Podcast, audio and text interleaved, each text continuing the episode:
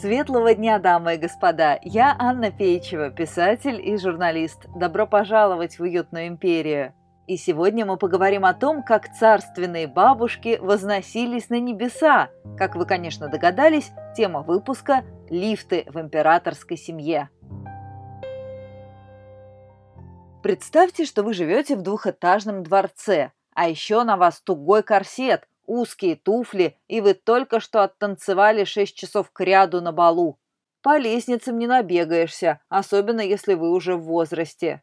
Вот почему Романовы всегда уделяли большое внимание альтернативным способам подъема в жилые покои. В царских дворцах лифты появились еще в XVIII веке, и, будьте уверены, без Кулибина и Отиса тут не обошлось. Екатерина II молодости Екатерина носилась галопом по буеракам, преследуя дичь, и наряжалась в мужские костюмы, желая продемонстрировать всем свою спортивную фигуру. А с годами великая императрица изрядно поправилась, обзавелась повышенным давлением, забыла про охоту и облегающие мундиры. Теперь даже обычная лестница приводила ее в уныние. 64-летняя государыня мечтала о летающем троне – ну, не то чтобы летающим, но чтобы хотя бы поднимал ее на второй этаж Зимнего дворца. А ведь высота потолков в царской резиденции метров шесть, не меньше. Екатерина вызвала к себе любимого мастера Ивана Петровича Кулибина, который уже успел завоевать ее расположение разными интересными подарками, вроде карманных часов с подвижными фигурками и веломобилем.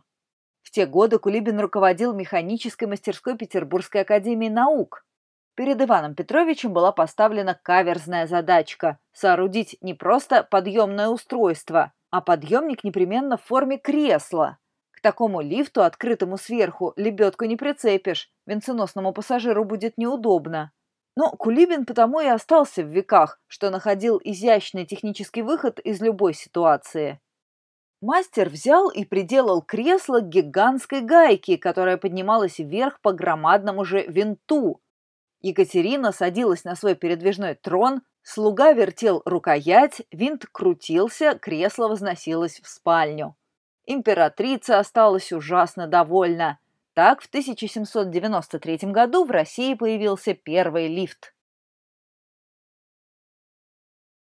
Интересный факт. Подобный механизм был повторно изобретен в Нью-Йорке в 1859 году тем самым Отисом. Тем временем в Российской империи придумывали новые лифтовые технологии и снова эксклюзивно для императорской семьи. Николай I. Николай Павлович с супругой Александрой Федоровной жили на разных этажах дворца. Император на третьем, жена на втором. Их связывала не только любовь, но и вполне серьезный лифт.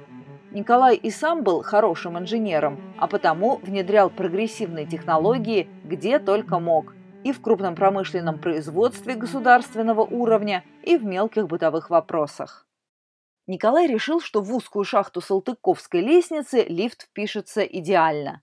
За проект отвечал инженер Александр Яковлевич Вильсон, можно вообразить, как волновался Вильсон, представляя свои идеи на рассмотрение императору, разбирающемуся в чертежах ничуть не хуже его самого. В 1826 году работы были закончены. Николай беспокоился, что утилитарная конструкция подъемной машины испортит классический интерьер Зимнего. Но Вильсон спрятал дверь лифта в нарядный шкаф в стиле барокко за что впоследствии и получил бриллиантовый перстень с царской руки. Механизмы, изготовленные Ижорским заводом, работали отлично. Лифт приводился в движение специально приставленными к нему дюжими молодцами. Но супруга Николая, императрица Александра Федоровна, все равно была недовольна. Дело в том, что ее мучил постоянный токсикоз. За 14 лет она родила семерых детей и запах машинного масла, которым обильно смазывали детали лифта, доводил царицу до исступления. Как пишет историк Игорь Зимин, в июле 1827 года Николай I лично распорядился, чтобы для смазки колес и канатов в машине, что поднимает кресло, сделать мазь таким образом, чтобы от нее не было дурного запаха. Через 11 лет в Зимнем случился большой пожар. Лифт Вильсона сгорел, но Николай тут же заказал новый, с богатой отделкой и откидной площадкой. Стоимость подъемника составила 3600 рублей, при средней зарплате по империи в 10-15 рублей. Красивый и современный лифт с медными решетками, люлькой из красного дерева, софьяновой обивкой производил неизгладимое впечатление на гостей дворца. Воспитанница Смольного института вспоминала. Великие княжны предупредительно посадили императрицу в кресло, поднимающееся посредством машины на самый верх. Наследник стал позади нее. Бабушка казалась восходящую на небеса, а наследник был как бы ее ангелом-хранителем. Мы бежали по лестнице, и я старалась идти наравне с восходящими. Нам так весело было на них смотреть. Александр II и Александр III Даже на даче императоры не могли обойтись без лифта – Царь-освободитель Александр II очень любил фермерский дворец в Петергофе, считал его вторым домом и именно там обдумывал свой исторический указ об отмене крепостного права. Но чтобы не отвлекаться на беготню по лестницам, Александр оборудовал особняк таким же лифтом в шкафу, какой был у его отца. И так же, как и при Николае I, машина приводилась в движение рабочими, крутившими лебедку. Наличие большого количества слуг сильно тормозило развитие лифтов в нашей стране. Открытые подъемники с ручным приводом устанавливались во дворцах вплоть до середины 1880-х годов.